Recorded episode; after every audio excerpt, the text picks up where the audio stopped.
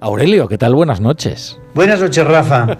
La vicepresidenta Yolanda Díez quiere abrir un debate sobre los sueldos de los directivos. A ella que le gustan tanto los datos, le vamos a dar cuatro. Primero, según Hacienda en España, solo 12.178 contribuyentes que declaren ingresos de más de 601.000 euros al año. Segundo, solo el 0,15% de los españoles gana más de 106.000 euros, según el INE. Tercero, según la CNMV, tan solo 1.005 directivos ganan una media de casi 700.000 euros al año. Y cuarto, casi 13 millones de españoles declaran Hacienda ingresos de menos de 21.000 euros. Trabajan en hostelería, comercio, construcción, transporte y almacenes donde están los salarios más bajos.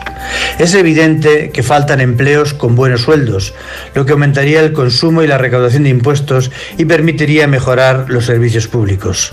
Rafa, el drama de este país es que hay millones de sueldos miserables y muy pocos millonarios. Pues sí.